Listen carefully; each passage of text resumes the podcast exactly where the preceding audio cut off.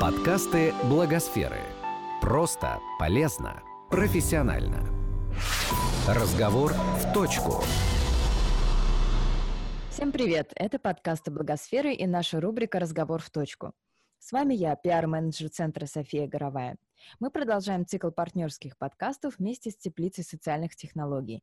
С нами сегодня руководитель теплицы Алексей Сидоренко. Алексей, здравствуйте. Здравствуйте. Алексей, поговорить в этот раз мы хотим вот о чем. Дело в том, что сейчас очень много онлайн-курсов, причем учат дистанционно буквально всему. Вчера, например, мне пришла рассылка от одного образовательного ресурса с внезапной подборкой курсов по кулинарии. Так вот, среди них был э, даже онлайн-курс по хлебопечению. Немного странно было, неожиданно.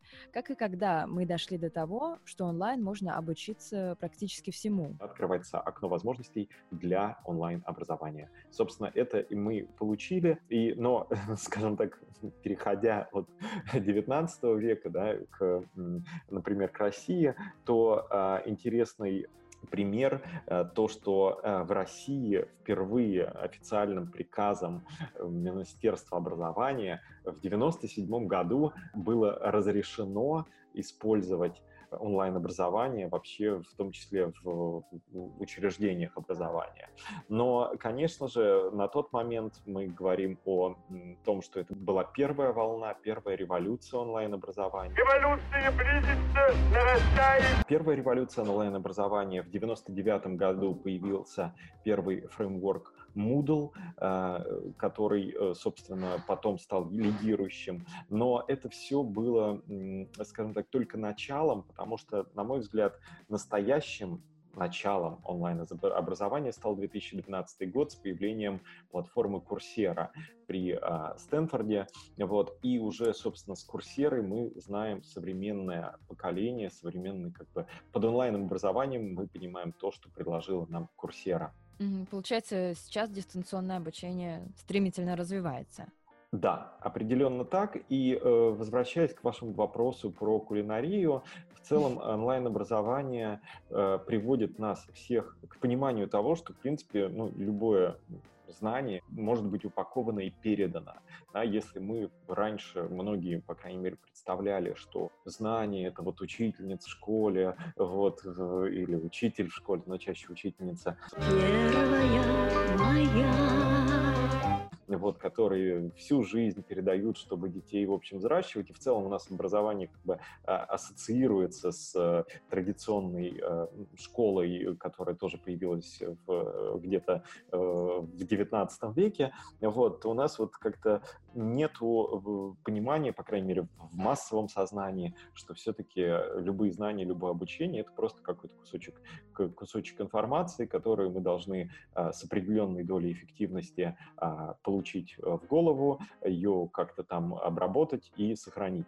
Вот. И э, просто оказывается, да, что, э, да, передача информации от человека к человеку и различные возможности, там, тесты, диктанты и другие элементы, это, конечно, все хорошо, но это тоже передача сигнала из э, источника данных, э, в, собственно, к получателю данных. И э, оказывается, что на самом деле это не обязательно должен быть живой человек, это может быть и записанный человек. Вот. И понятное дело, что изменение собственно, характера передачи этого образовательного сигнала, оно как раз приводит ко многим как положительным, так и отрицательным последствиям, но видно, видно, что для получения квалификации, многих квалификаций, новых, многих новых компетенций, нам просто нужно много знаний, и мы не можем себе позволить иногда ни финансово, ни, ни с точки зрения времени а, на э, получение их от живых людей. Да? Поэтому а, всю, вся наша эпоха да, толкает к нас к получению знаний более эффективными путями. И онлайн-образование является более эффективным просто потому, что вам, вы можете меньше платить, платить, вам не нужно перемещаться физически в пространстве, а, вы, э, мало того, можете прокрутить назад что-то и поставить на паузу, если необходимо. Мне нужен универсальный пульт, чтобы жизнь казалась хотя бы чуть-чуть проще. И это мы говорим только о базовых концепциях онлайн-образования, а помимо этого, и это уже, скажем так, вещи, которые появились относительно недавно, это, это то, например, так называемое адаптивное обучение, это то, где э, алгоритмы, собственно, анализируют наш прогресс и в зависимости от наших ответов могут предоставить нам э, какие-то дополнительные элементы дополнительные следующие модули. Что-то могут дать новое, а что-то пропустить.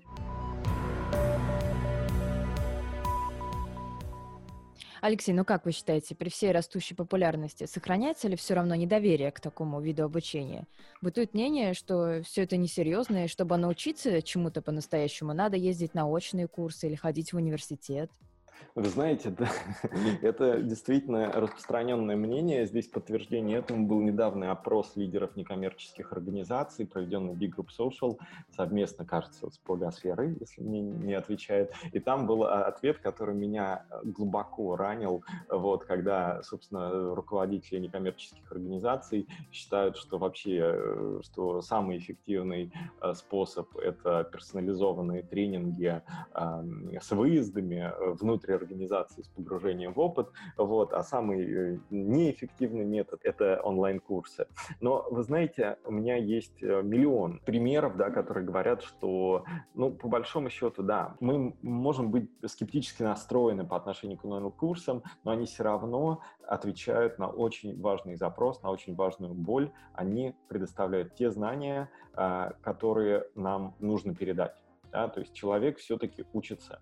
Э, какая бы там ни была э, потеря, какой бы низкий коэффициент полезного действия бы не был, но именно с помощью онлайн-обучения мы можем резко сократить свои затраты, да, я в данном случае говорю, а, обращаясь к э, аудитории некоммерческих организаций, да, когда мы можем какие-то стадии тренингов, стадии обучения перевести в онлайн-вид и а, просто снять с себя эту головную боль. Вот эту вот стадию ликбеза точно онлайн-курсы полностью снимают.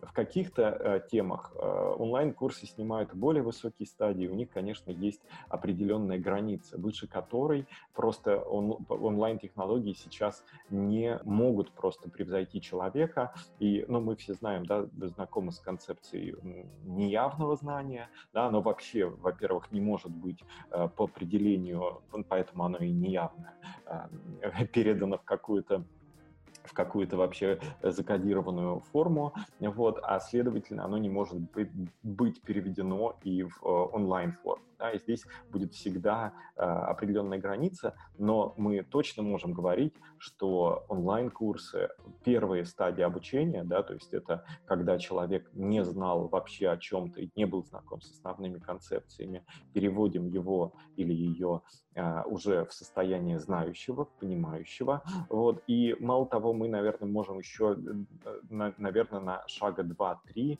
выйти, да, когда человек уже с чем-то умеет обращаться, и получает какие-то навыки, когда мы все-таки ну, достаточно хорошо можем что-то запрограммировать в виде онлайн-курса. У меня здесь как раз э, будет для вас пример из, из личной жизни, когда до этого дойдем, да, когда совершенно вещи, которые не ожидал, э, что я могу научиться онлайн, оказалось, что, ну, в общем, и, и это можно преподать онлайн. Ну, расскажите, пожалуйста, что это были за примеры?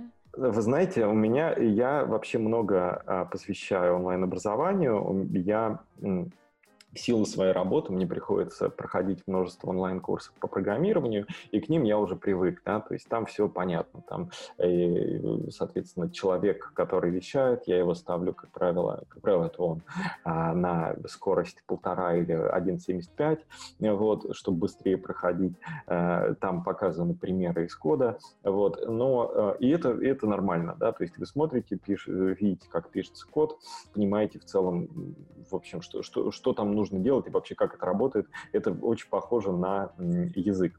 Но совсем недавно у меня был совершенно опыт из другой области. Я э, проходил онлайн-курс по теории э, мореходства. Вот, я, в общем, у меня хобби, я хожу по, по парусам, э, вот, и для получения определенной квалификации мне нужно было пройти 40-часовой курс. Он стоит каких-то денег, но я на самом деле убедился, что этот курс, в отличие от многих курсов, с которыми нам приходится иметь дело, он был совершенно продуман э, на качественно новом уровне, английский курс, но э, который предполагал э, прежде всего взаимодействие онлайн и офлайн компонентов. Что я имею в виду? То, что, во-первых, как только вы записываетесь на этот курс, э, он не оставляет вас только в онлайн-пространстве, а вместе с регистрацией приходит посылка. Э, вот в моем случае это были карты, тестовые карты для навигации и какие-то простейшие инструменты э, для, собственно, отметок навигационных на картах, прокладывания курса, вот, вот все такие вещи. Хотите изучить навигацию на отлично? Хочу! Тогда пойдете со мной в кругосветное плавание на парусной яхте. И самое интересное, что было, этот онлайн-курс базировался, да, то есть задания были в онлайн-среде, а выполнять задания да, нужно было, собственно, на физических объектах, которые шли вместе с курсом. А, и это было э, это был очень необычный опыт, потому что, ну, во-первых, это может быть немножко скучно, немножко неинтересно, вот, но это был действительно очень интересный игровой опыт, потому что э, задания уже предполагали точные ответы, а вам их нужно было только найти, да, то есть и для меня это было полное погружение, но самое главное, я чему рад, то, что э, в эффекте, да, в, в конечном итоге, когда я уже сдавал этот экзамен непосредственно э, нашему капитану нашего корабля, у меня был также практически практический курс. Я был э, с помощью этого курса, пожалуй, лучший из э, этих студентов, просто потому что э, 40 часов э, заданий, где задания задаются в онлайне, а, э, собственно, я пытаюсь найти ответ, э, делая вычисления на картах, вот, а, а, вот это вот повторение, и при этом э, сам человек, ни один человек, кроме меня, не был в этом задействован. То есть с точки зрения организации, которая это делает, это единственное единоразовые затраты на э, создание курса, и дальше можно просто следить за тем, как получается у студентов, не тратя аналогичных затрат. Вот. И, соответственно, что всем экономит и деньги и время. Ну так вот, э, в результате этого курса, да, который не требовал взаимодействия с человеком, я все равно оказался одним из лучших, если не лучшим, э, из тех, кто действительно мог проложить в реальной жизни курс, собственно, нашего судна, и это было э, очень необычное впечатление. При этом они э, вот этот вот хороший курс сделали так, что у них был 24-часовой мониторинг, то есть я, я, например, когда я чего-то не понимал, мне отвечали в течение 10 минут, э, и э, это тоже во многом, во многом говорит, потому что те люди, которые планируют курс, они должны понимать, что если курс должен быть качественным, то очень многие люди все-таки их проходят не в рабочее время. Контексте НКО мы говорим о а, все-таки обучении для взрослых, да, то есть о взрослом учении, у них его, у этого обучения есть свои особенности, а, и а, обучение для взрослых, да, как правило, означает, что у этих взрослых еще есть и работа.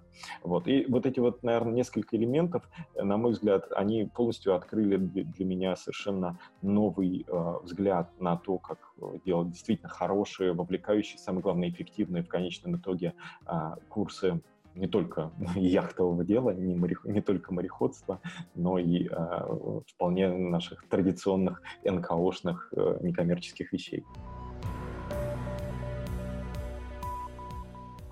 Расскажите, какие онлайн-программы и курсы специализированные есть для них? Что вы могли бы посоветовать?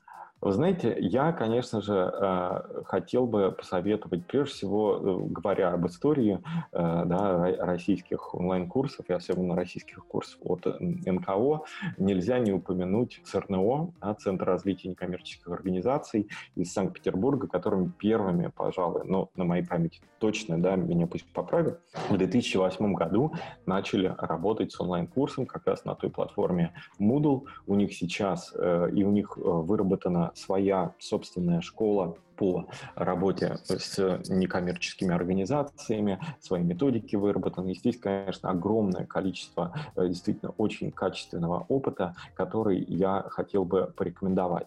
Во-вторых, э, и здесь я пользуюсь случаем, хотел бы, конечно же, порекомендовать э, нашу собственную платформу для, как мы говорим, локальных лидеров из малых и средних городов, э, которая называется «Теплосеть». Э, вот, э, у нас там 66, кажется, образовательных модулей сейчас, игровая механика, возможность привести нас, собственно, в, с мастерской. Вот, мы недавно ездили в связи с этим в Глазов, город Глазов, где человек, собственно, победил, пройдя все образовательные модули и проведя мероприятия, посвященные некоммерческой деятельности. Помимо этого, я хотел бы отметить, что все больше и больше правозащитных организаций обращаются к, собственно, созданию онлайн-модулей. Мы можем говорить о, международном правозащитном движении, которое несколькими годами ранее создали э, онлайн-курс по правам человека. Э, мы можем говорить о э, курсе, который сделал декларат, Transparency. Вот, в этом году появилась амнистия. Почему именно правозащитные организации упоминаю? Потому что для них это особенно было сложно а, сделать вот этот переход а, да, к онлайн-образованию, хотя вот в случае с гражданской, гражданской просветительской деятельностью там действительно есть много информации, которые нужно передавать.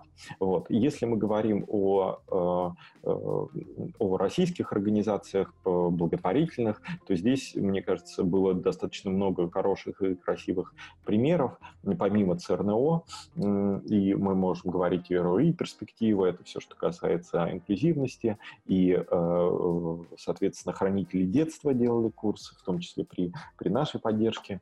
А, вот. Э, то есть видно, что эти практики возникают, и самое интересное то, что они становятся абсолютно обыденной вещью, да, которая просто экономит время.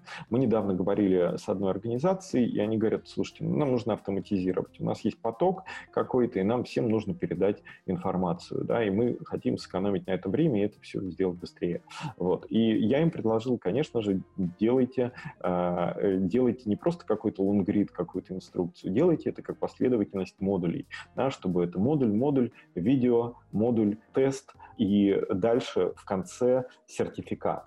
Собственно, наличие сертификата э, в некоммерческой среде означает очень, очень многое. Да, люди любят сертификаты в некоммерческой среде. И мало того, как только у вас есть сертификат или его нет, э, сразу, в общем, позволяет, например, организации, которая организует э, курсы, да, сразу от, отбраковывать, если порог слишком большой. И мы можем говорить, в принципе, про любую область, будь то тренинг волонтеров, какие-то инструктаж приемных родителей, какой-нибудь инструктаж э, школьных директоров, которые хотят сделать свои школы инклюзивными. Э, в принципе, какую бы мы тему ни взяли, где существует асимметрия знания, везде подойдут онлайн-курсы и позволят сэкономить время. Алексей, сейчас это вот онлайн-образование так популярно, востребовано, то явно должны появляться все новые и новые технологии в области онлайн-образования. Что уже есть нового, интересного в этой сфере? К чему мы придем? Я, например, читала, что в известной сети фастфуда KFC с 2018 года новичков учат готовить на виртуальном тренажере. То есть пользователь оказывается в закрытой комнате, и выбраться из нее можно только правильно пожарив куриные крылышки. А, что вот вы думаете о таких технологиях? И, может, знаете какие-то еще интересные примеры? Ну да, вы знаете, мне кажется, все-таки э, это скорее интересный пример, нежели новый, потому что я специально перед нашим подкастом да, посмотрел последние достижения, и на самом деле многие из них это никакие не последние, да, потому что если мы посмотрим то, о чем вы сказали, это дополненная реальность, виртуальная реальность, вот, на самом деле это все уже было, э, например, у пилотов, да, пилот пилоты все-таки учатся летать э, не сразу, а на тренажерах. Потому что мы пилоты. При том, что вот этот вот Microsoft Flight Simulator э, оказался настолько хорошим продуктом, что это, собственно, симулятор полета, вот, что долгое время не запускался, потому что его версия была настолько хорошей, что не нужно было придумывать никаких обновлений.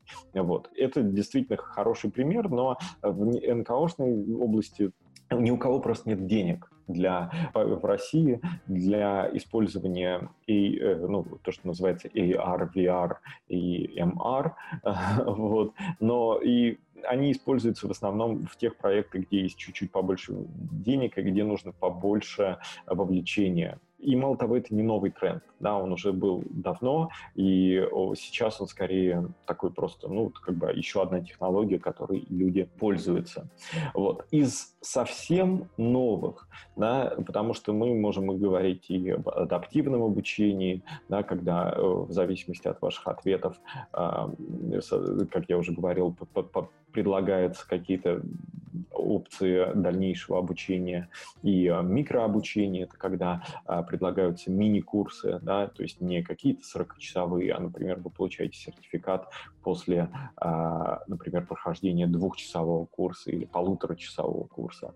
Вот здесь это просто нормальное, логичное идет дробление, но меня больше всего интересует тема, которая, на мой взгляд, действительно новая, это использование искусственного интеллекта в обучении, который в целом анализирует мельчайшие кусочки данных, которые э, оставляет а, а, э, после себя, э, собственно, человек, который учится.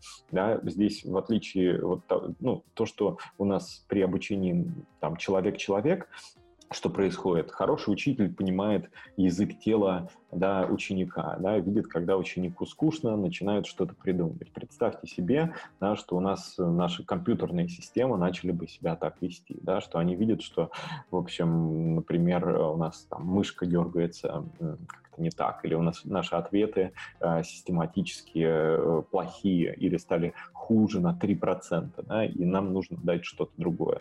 Вот э, здесь, мне кажется, появляется значительное э, пространство, да, тем более, что мы сейчас до сих пор э, лицезреем просто революцию искусственного интеллекта во всех областях.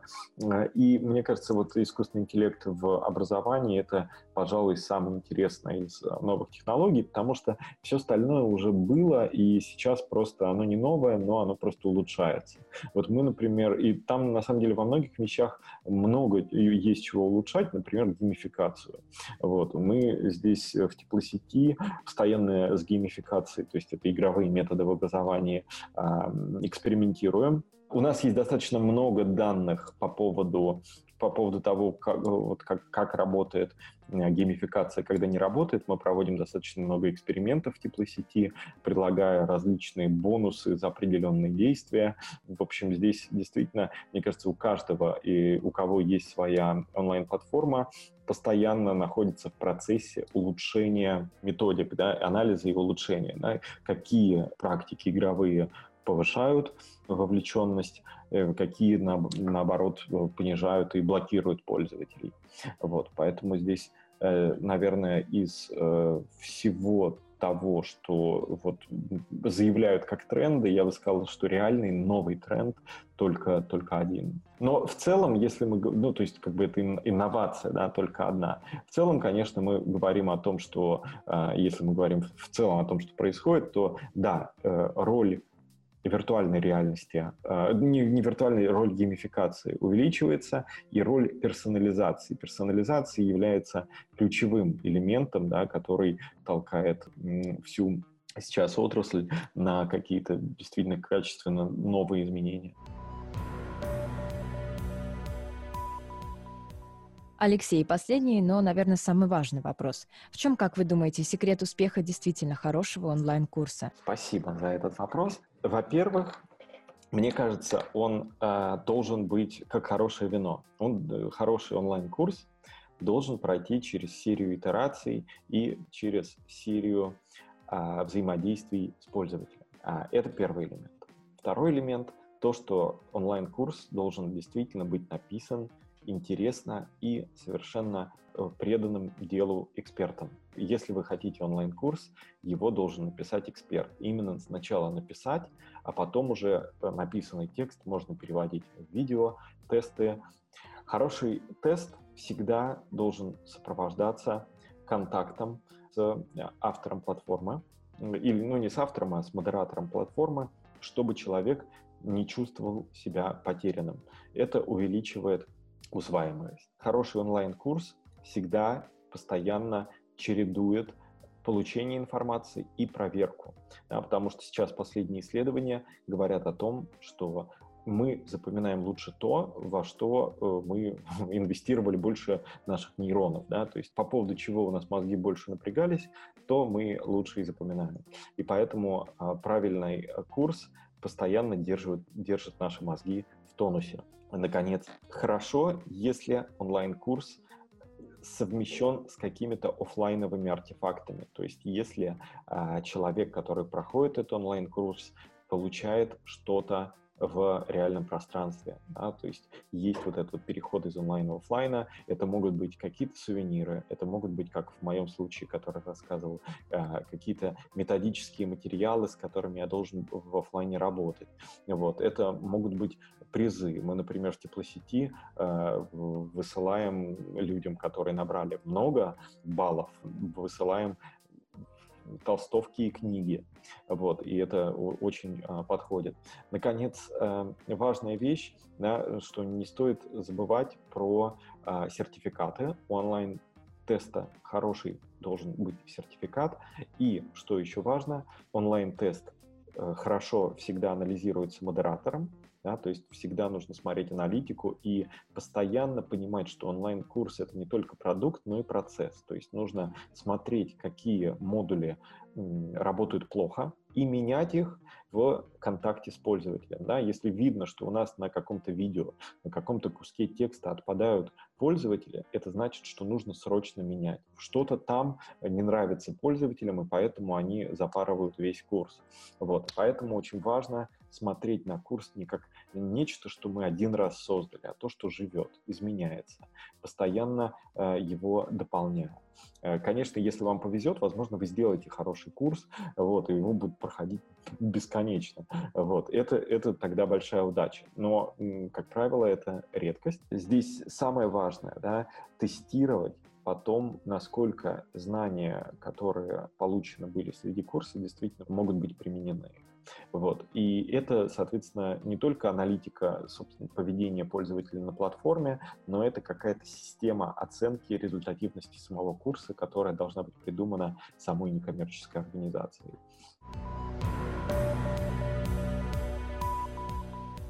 Что ж, будем надеяться, в ближайшем будущем нас ждет много интересных, хороших онлайн-курсов. Алексей, спасибо вам большое за интересный разговор. Напоминаем, что этот выпуск продолжает совместную серию подкастов «Благосферы» и «Теплицы социальных технологий». Сегодня с вами был руководитель теплицы Алексей Сидоренко и я, пиар-менеджер Центра «Благосфера» София Горовая. Слушайте наши подкасты, где вам удобно. iTunes, Google подкасты, SoundCloud, ВКонтакте, Яндекс.Музыка или сайт нашего центра – Ставьте нам оценки и оставляйте комментарии. До встречи!